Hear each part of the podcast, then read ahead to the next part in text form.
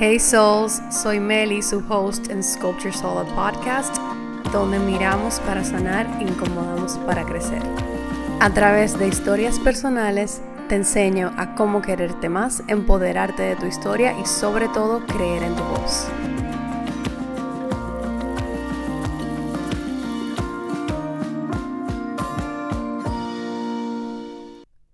Hello, mis souls. Bienvenidos a otro episodio de Sculpture Soul Podcast. Gracias de verdad por estar aquí. Hoy es sábado, como realmente he vuelto a la costumbre de sentarme aquí a grabar. Eh, la verdad es que los sábados son una caja de sorpresas, porque aunque yo haya designado ese momento para grabar todos los sábados, realmente nunca sé algo que me voy a despertar, no es algo que yo planeo, simplemente me siento en mi computadora y veo si me siento alineada e inspirada para compartir.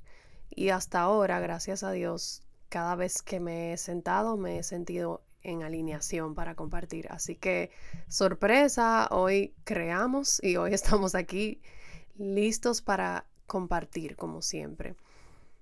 Em, últimamente he estado yendo a terapia tanto yo sola como con mi pareja, que es algo nuevo que hemos empezado a hacer para encontrar nuevas herramientas, conocernos más, mejorar estilos de comunicación, etcétera. Cosas que yo siento que son muy importantes para cualquier relación y para el crecimiento personal en general.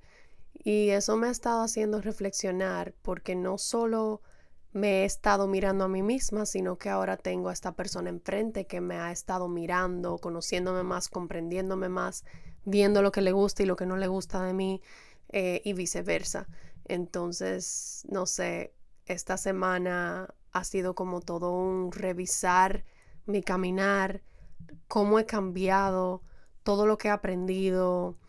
Y hoy yo quiero compartir con ustedes un mensaje muy importante para mí eh, porque ha sido un antes y un después. Y es el tema de aprendiendo a abrazar una vida multifacética, así como lo dice el título del podcast de hoy.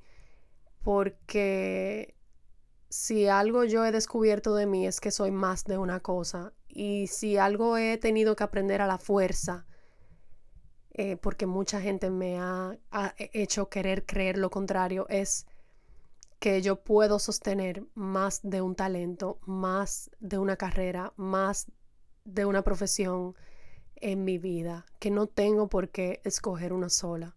Y específicamente quiero contarles cómo antes yo vivía tan cargada y en tanta resistencia pensando que eso era lo que me iba a hacer exitosa o lo que se iba a sentir más valioso y más productivo para mí y cómo hoy yo he aprendido a soltar y abrazar y encontrar la magia en esa ligereza y en eso que muchos llaman el camino fácil, entre comillas. Toda mi vida yo creí que el éxito se encontraba como que en ese esfuerzo, en ese sufrimiento y en esa productividad. El sentimiento pesado de esfuerzo me hacía sentir inteligente, dedicada, retada y sobre todo responsable. Yo recuerdo que en la universidad yo estudié negocios internacionales y a la hora de escoger un enfoque, que tuve, había contabilidad, finanzas, mercadeo em, y no me acuerdo qué otro. Pero yo casi me voy por finanzas porque yo creía que eso era lo que más me iba a generar dinero y lo que más me iba a ver, hacer ver como que inteligente, sabia y lo que yo debía hacer, lo que más me iba a abrir puertas para trabajar. Era como que súper lógico y súper en mi mente, nada alineado con mi corazón y casi me voy por esa vía. Y ojo, yo soy una persona que nunca me han gustado los números, nunca he conectado con la finanza, siempre me ha gustado más la subjetividad, la creatividad que tiene el marketing eh, y nunca la lógica, la certeza y lo cuadrado que es la, una finanza o una contabilidad, simplemente no es quien yo soy. Sin embargo, casi lo elijo en la universidad. No había nada, en verdad, que me hacía sentir más valiosa e importante que cumplir con lo que yo debía hacer o sea, cualquier cosa fuera de eso se sentía como que yo era una persona vaga o bruta o que estaba fracasando o que estaba siendo ilusa si no tomaba ese camino como difícil. Em, en fin, como que mis pensamientos y creencias reinaban totalmente en mi vida. Yo quiero que entiendan cómo tu vida se ve totalmente diferente partiendo de lo que creemos correcto o destinado para nosotros. Entonces, partiendo desde estas creencias de tomar ese camino difícil y sentirme valiosa, eh, gracias a Dios, por lo menos en mi enfoque de carrera, eh, decidí tomar el camino fácil, entre comillas, sintiéndome un poco decepcionada de mí misma, pero igualmente decidiendo escoger la rama de mercadeo, que es con la que yo me sentía alineada y era la que más me gustaba. Y ojo, a pesar de que efectivamente me iba súper bien en esta rama de marketing, a veces sí me invadían sentimientos de culpa de por qué yo tomé este camino fácil. Me sentía como un fracaso porque la clase se sentía como tan alineada. O sea, escuchar una clase de marketing se sentía como que el profesor me estaba enseñando cosas que yo ya dentro de mí de alguna manera sabía. Como que me hacía tanto sentido la carrera que era como o sea, se sentía como que fácil, como que, que yo estoy aprendiendo si ya yo sé todo esto. Realmente no, realmente es una trampa que te tiende tu mente, pero sí era verdad que se sentía como, no sé, como meant to be, como fácil, alineado.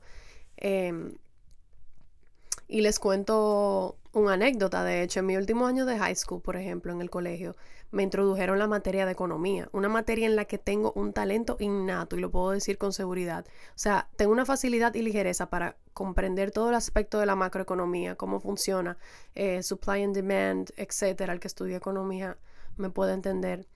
Yo decidí escogerlo de minor en la universidad. Cuando tú estudias en Estados Unidos, tú tienes un major que, es tu, o sea, tu módulo principal, si mal no recuerdo, son como seis clases, y un minor se basa en cuatro clases. Es como un enfoque de menos especialización, pero que cuenta como tu título final. Y bueno, yo escogí economía y en mis primeras dos clases de la carrera yo fui la más destacada por un año completo, con la nota más alta de la clase y yo recuerdo sentir culpa porque si se, o sea, se sentía tan fácil y me estaba yendo bien, entonces algo yo hice mal, como que escogí mal, porque si es tan fácil, ¿qué yo hago aquí? Entonces, por alguna razón en mi cabeza yo estaba destinada a servir por debajo de mi potencial. O sea, esto como que me estoy, estoy mirando mi versión pasada y ahora mi versión presente, al mismo tiempo que yo le estoy hablando a ustedes, es que me estoy dando cuenta de, de estas cositas que yo tenía en mí que no me daba cuenta, obviamente. Todo esto yo no lo sabía cuando lo estaba viviendo, era inconsciente. Pero por lo que les he contado hasta ahora, yo no sé, Melissa, por qué tú creías que tú tenías que servir por debajo de tu potencial. Era como si yo encontraba comfort en eso, como si eso era lo que hacía sentido. Si yo vivía más allá de mi potencial, con eso que se sentía fácil, con eso que me sentía alineada, con eso que me salía innato, algo andaba mal, como que la cosa no es por ahí. ¿Por qué? Porque yo pensaba que el éxito y el ser productiva y valiosa estaba anclado a cosas que se sentían difícil y que yo resistía y que yo sentía que debía hacer, no que quería hacer. Era como que si el disfrute era malo. Entonces, en fin, yo pensaba que el fracaso era tomar el camino fácil. Lo que yo no sabía era que el fracaso era vivir pensando que para tener éxito tenía que sufrir y hacer cosas que no me gustan. Yo soy fiel creyente que atraemos lo que creemos merecer y elegimos las situaciones de nuestras vidas. Miren cómo yo casi elijo una carrera de finanzas donde yo sé que yo iba a ser miserable. Y esa no fue la única vez que casi elijo algo que me iba a ser miserable. Cuando yo me gradué de la universidad, yo empecé a aplicar a trabajos en empresas reconocidas, obviamente, y finalmente terminé consiguiendo y aceptando un trabajo en el que sentí toda la resistencia del mundo a aceptar, señores. Yo no lo sabía en ese momento porque yo realmente no estaba conectada con mi cuerpo y mi intuición. O sea, yo no podía sentir cuando mi cuerpo rechazaba algo y cuando invitaba a algo. Cuando algo se sentía alineado. O sea, yo no tenía idea de lo que era eso. Yo no sabía nada de bienestar ni de salud mental. Esto, estoy hablando de que esto es 2019.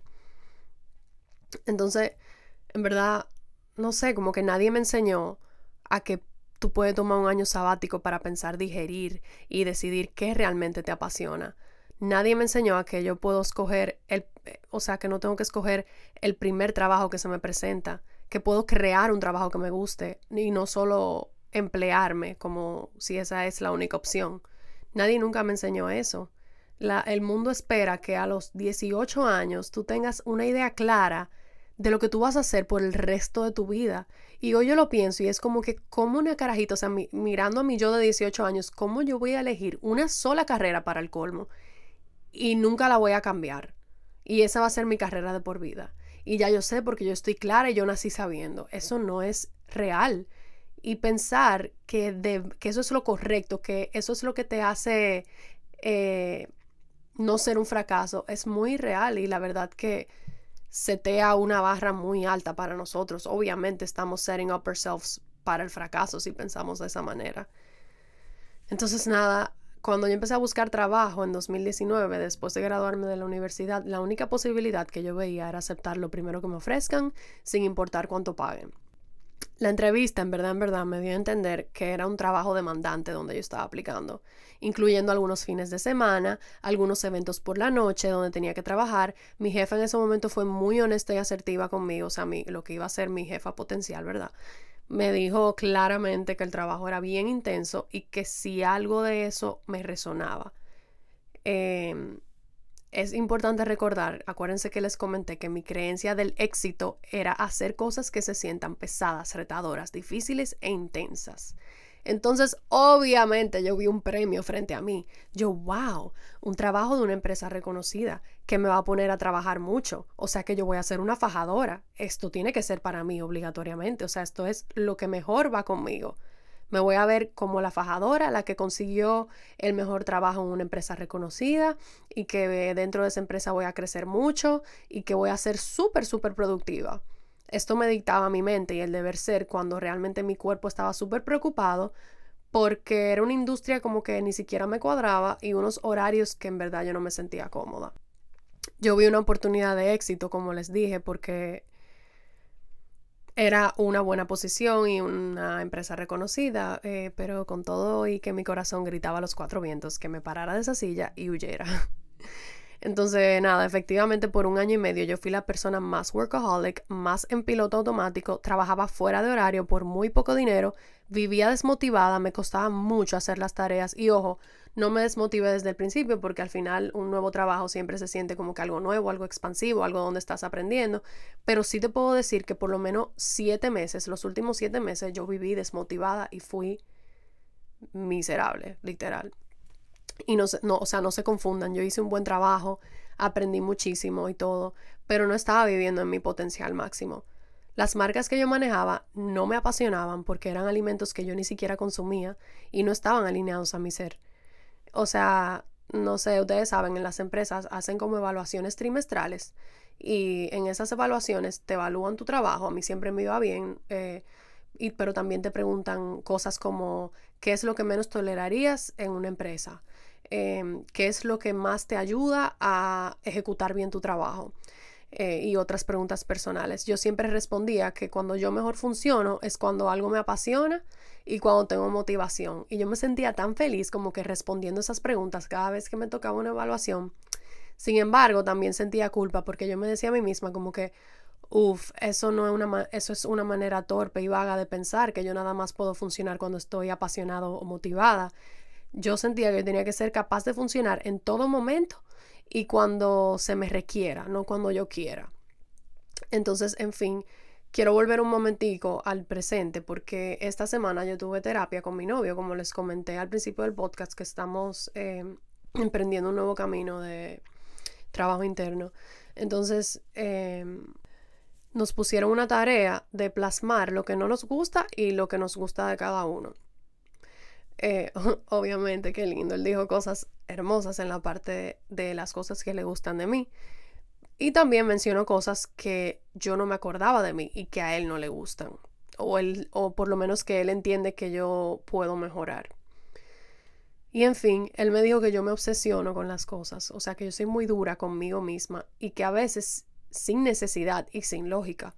Entonces me puso el ejemplo justo eh, cuando estábamos empezando a salir, que coincide que es el mismo tiempo donde yo estaba entrando a mi primer trabajo, eh, el que les estoy contando.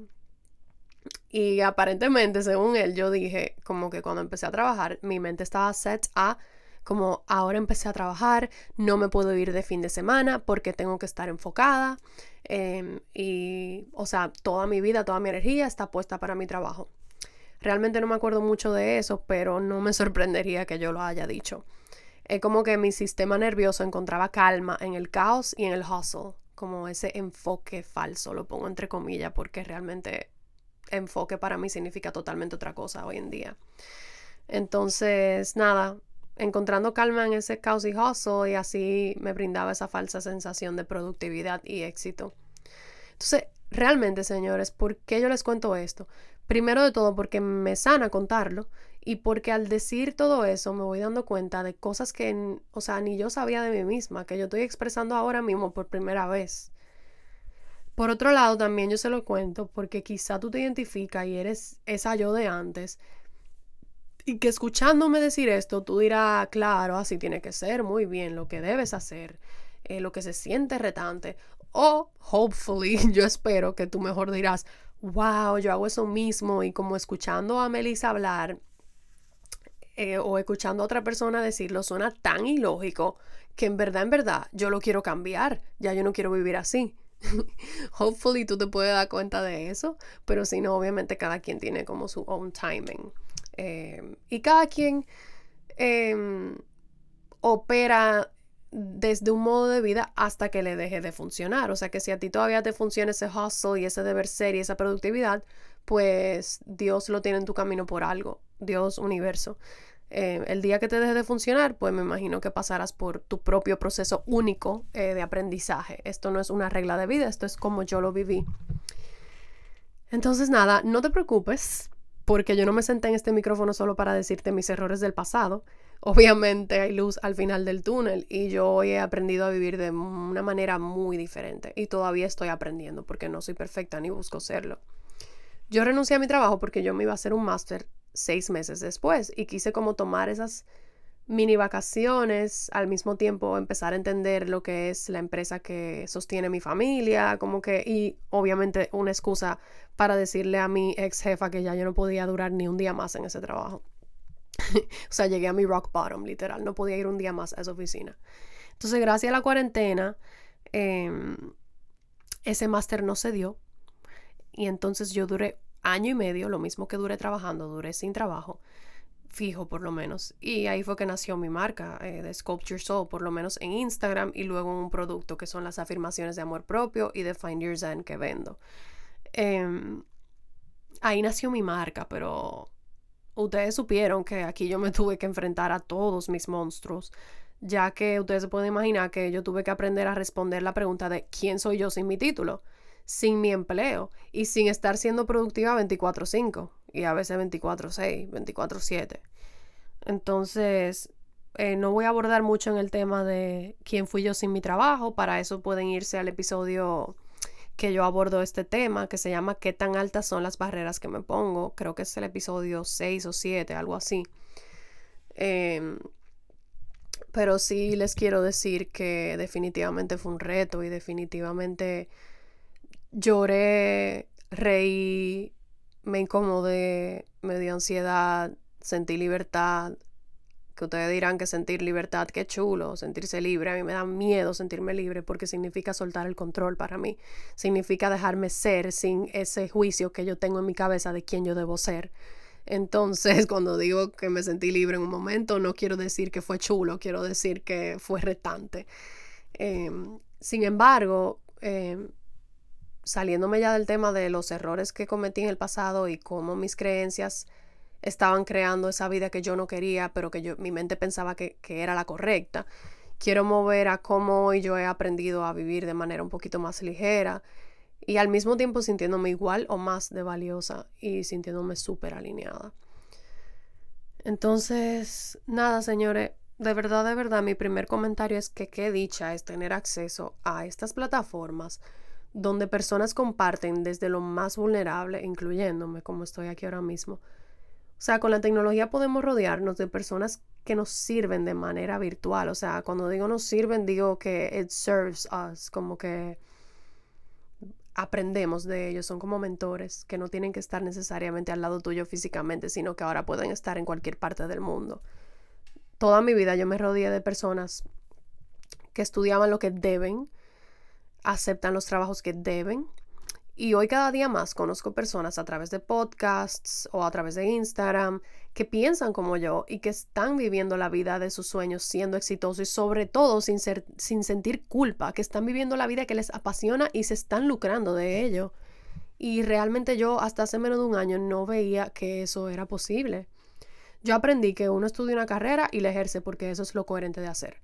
Estudiar algo y ejercer otra cosa es fracasar. O tú eres un loco si tú haces eso. Aparte, aprendí que solo se puede hacer una sola cosa, porque el que abarca mucho agarra poco. Eso es como una frase que he escuchado mucho en mi vida. Entonces, hace menos de un año, estudiando en mi maestría, le conté a un mentor que yo tenía un negocio familiar esperándome cuando volviese, pero que también tenía una marca que estaba desarrollando. Y el mentor me dijo muy claramente que al final del día lo que se iba a sentir como que lo que no me iba a pesar hacer en mi día a día eh, era lo que me apasiona y que yo debía escoger eso y lucrarme de ahí. Él tuvo razón en esa primera parte, yo todavía le creo esa primera parte, pero me generó mucha ansiedad la segunda. O sea, yo quería intentar ambas, yo no quería, o sea, ¿por qué yo tengo que elegir si yo tengo algo, un trabajo que me permite manejar mi tiempo, trabajar desde casa y otra, otro trabajo que me apasiona y es lo que me da vida? ¿Por qué yo tengo que dejar uno si son los dos juntos los que me hacen feliz, los que hacen que yo esté alineada, los que me expanden? Entonces nada, últimamente con las personas que yo me topaba, me miraban preocupados cuando yo le comentaba que yo iba a tener dos trabajos. Yo escuché más de una vez que yo debía elegir una.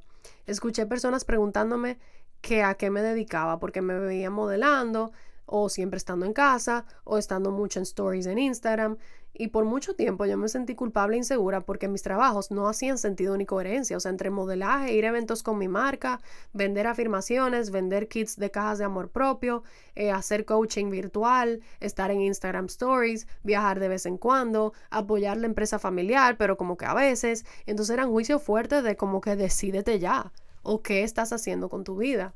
Y ojo, obviamente la culpa no la tienen los que me rodean. Yo misma me juzgaba y por eso yo reforzaba esos comentarios que me hacían desde fuera. Me gusta y es importante para mí incluir la responsabilidad mía en cada caso. O sea, no es culpa de los que me rodean, simplemente eso aportó a lo que ya yo me estaba contando a mí misma. Entonces, en fin, mi intención realmente hace énfasis en que se puede ser más que una cosa.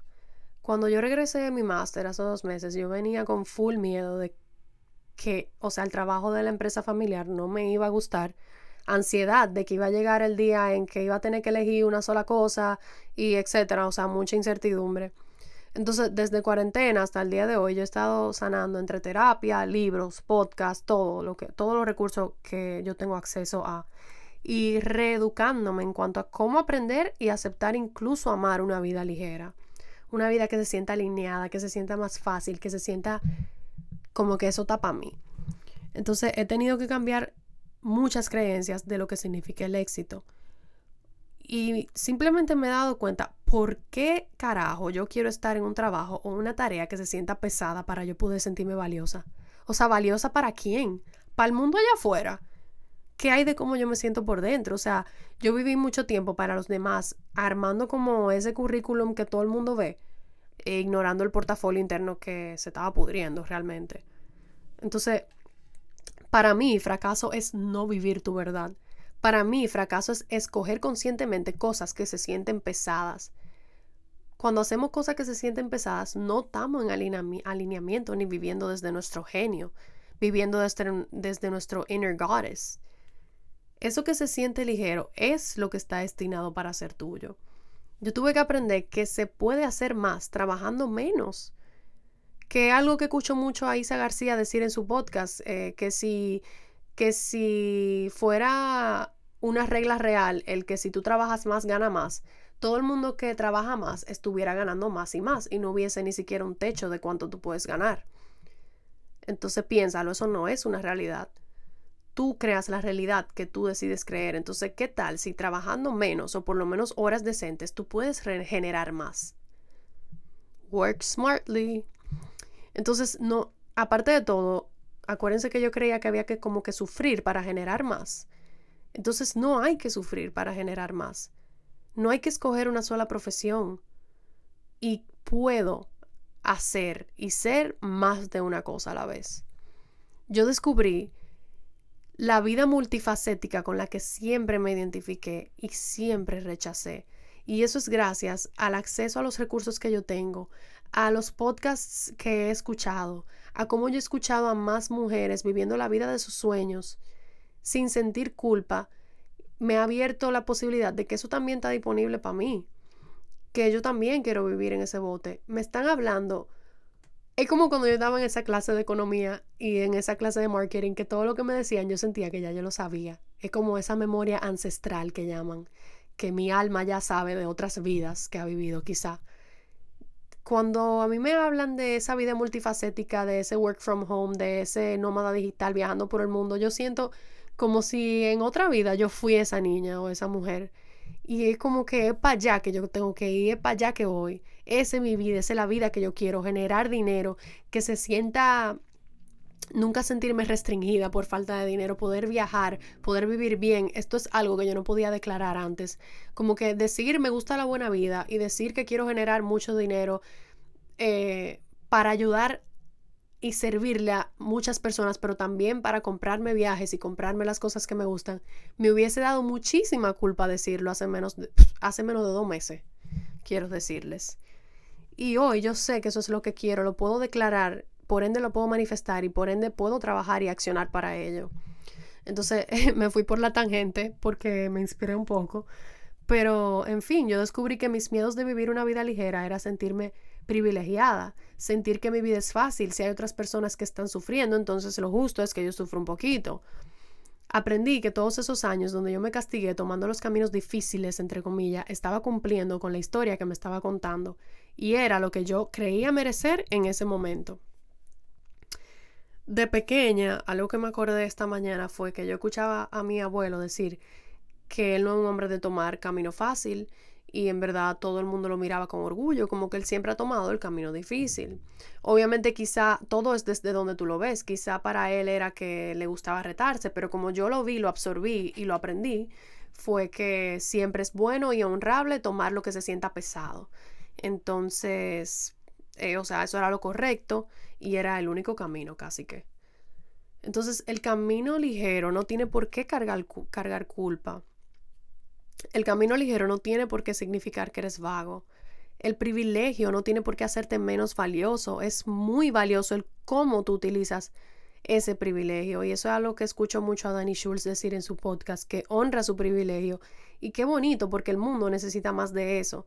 El mundo necesita más personas conectadas con su propósito, viviendo en autenticidad, cuando vibramos desde la culpa, tú, o sea, cuando tú vibras desde la culpa, tú no estás creando ni aportando y estás viviendo restringido.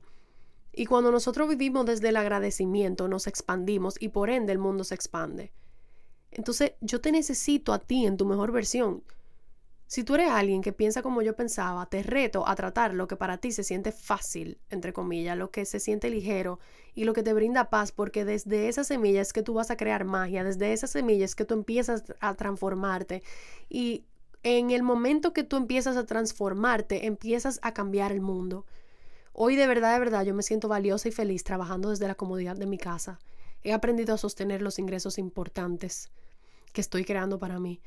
Me siento tan afortunada de poder hacer eso y encima de todo poder seguir trabajando en mi marca, showing up en este espacio de la manera consistente en la que lo he hecho los últimos dos meses, tres meses. Y ojo, lo que se siente ligero no significa que es fácil ni que no hay que trabajar para ello. De hecho, hoy es sábado y yo estoy trabajando, pero en algo que me apasiona, en algo que me aporta a mí y por ende le aporta al mundo. O por lo menos eso yo quiero creer. Entonces, en fin, ¿cuál es mi intención con este episodio? Espero que yo haya podido explicar bien cómo se veía mi vida antes cuando yo pensaba que esa vida pesada era lo que me traía el éxito, que esa vida difícil era lo que me hacía ver más inteligente y cómo pensar así se volvió el real fracaso y no el éxito que yo pensaba que estaba haciendo. Espero que hayan podido entender las situaciones que yo misma creé en mi vida por tener esa mentalidad y cómo cuando yo cambié esa mentalidad mi estilo de vida cambió. O sea, ahora trabajo desde mi casa, ahora puedo viajar cuando yo quiera. Em, ahora estoy haciendo algo que siento que nací para hacer, que es hablar en este espacio, contar mis historias, atreverme a abrirme. Eh, y cómo eso ha cambiado mi vida. Y no significa que ha sido fácil, he tenido que retar mil monstruos dentro de mí, he tenido que vencer mil miedos. Yo lo he dicho en el podcast, yo era la persona más tímida, una persona que no creía en su voz, una persona que creía que no tenía nada para decir, una persona que podía durar un día completo sin hablar, una persona que no aportaba opinión en un círculo de personas, una persona que vivía muy dentro de su propia cabeza y no aportaba ni participaba en el mundo. Y hoy tengo un podcast, entonces si yo pude bloom desde ese lugar tan tímido, tan... Esta tipa nunca va a tener un podcast y nunca va a tener nada que ver con comunicación, entonces tú también puedes. That's available to you, te lo prometo porque yo no soy el típico perfil de, ay, es que siempre me gustó hablar y siempre quise estudiar comunicación y entonces, pero que no me dejaron y por eso estoy en este espacio, ahora estoy cumpliendo mi sueño. No, yo no tengo para nada ese perfil. Entonces, este es el momento para tú darte cuenta de que no vale de nada tú decir, ay, es que esa no soy yo, es que yo no soy así, es que yo soy asa. Tú eres un ser multifacético o tienes el potencial de serlo. Tú eres un ser que tiene la capacidad de reinventarse todos los días. Tú eres un ser somos seres que no, no nacimos para encasillarnos en un yo soy tal. Eh, eso es algo que puede cambiar todos los días. Entonces, no sé, yo te reto a que abras tu mente, a no encasillarte en una sola cosa, a definitivamente explorar esas cosas que te dan miedo, que se sienten incómodas, porque puedes descubrir muchísimas facetas de ti que tú no conocías. Te quiero decir que es posible tener tu empleo si, si prefieres tener un empleo y también vivir tu pasión. El que quiere puede y tú vas a encontrar el tiempo para hacerlo, el recurso. Y no, si tienes miedo a invertir en ti o invertir en un negocio tuyo, no siempre se tiene que invertir. Este micrófono que yo estoy agarrando ahora mismo me costó 9 mil pesos, one time investment, y yo estoy ahora mismo con mi computadora que he tenido la dicha de que mis padres me, regalaban, me regalaran creo que hace tres años y estoy en mi closet grabando, no necesito invertir siempre en un estudio necesariamente, tú puedes buscar los means de cómo cumplir tus sueños y cómo empezar a vibrar en alineamiento. Entonces, con eso te dejo este episodio. Em, estoy súper abierta a seguir venciendo miedos porque aunque yo suene muy segura en este episodio, yo no quiero que tú creas ni me veas que yo tengo todo figured out ni que ya yo estoy viviendo en mi genio siempre y que estoy viviendo una vida ligera, pero sí tengo la conciencia para cuando se me presenten esos miedos poder decidir qué yo voy a hacer con eso y si eso me va a paralizar o si yo voy a seguir adelante. Y hasta ahora me siento muy alineada y muy feliz de poder vivir mi propósito y eso es lo que pretendo seguir haciendo y espero que tú también. Porfa, porfa, porfa, ve al preview en Instagram de este episodio eh, y comenta qué te hizo sentir este episodio. También puedes comentarlo aquí mismo en Spotify abajo, que yo siempre dejo un question box. O también puedes escribirme un DM, como tú quieras. Recuérdense de darle a rates, déjenme estrellitas honestas, eh, de 1 al 5, de lo que para ti ha sido la calidad de este espacio, lo que te ha generado. Em, y definitivamente te quiero agradecer por estar aquí porque como siempre digo, yo misma me pierdo, como que yo no estoy enterada ni de un décimo de los podcasts que existen en el mundo, de tantos que hay. Entonces, para mí significa mucho que tú estés aquí porque, conchale, hay un mar de, de programas existentes y que tú hayas elegido el mío me hace sentir honrada. Esto es algo, un espacio que a mí me ha sanado muchísimo, así que es súper importante para mí que tú estés aquí. Em, les dejo saber eh, exclusivamente a ustedes que ahora estoy vendiendo mis self-love affirmations y mis finders and affirmations no solamente en Flor de Café, sino que ahora también en Casa Dicha, que se encuentra en Plaza Morichal. Así que si tienes planeado hacer esos regalitos estas navidades, te, te, invito a que pases por allá y te lleves la tuya. O si te quieres hacer un autorregalo, que de eso se trata el self-love, también full, full, full te, te motivo a que lo hagas, perdón. Como siempre al final de cada episodio te dejo con una afirmación. Y esa afirmación es, abrazo todas mis facetas y no me encasillo con una sola. Abrazo todas mis facetas y no me encasillo con una sola. Que tengan lindísimo día, souls.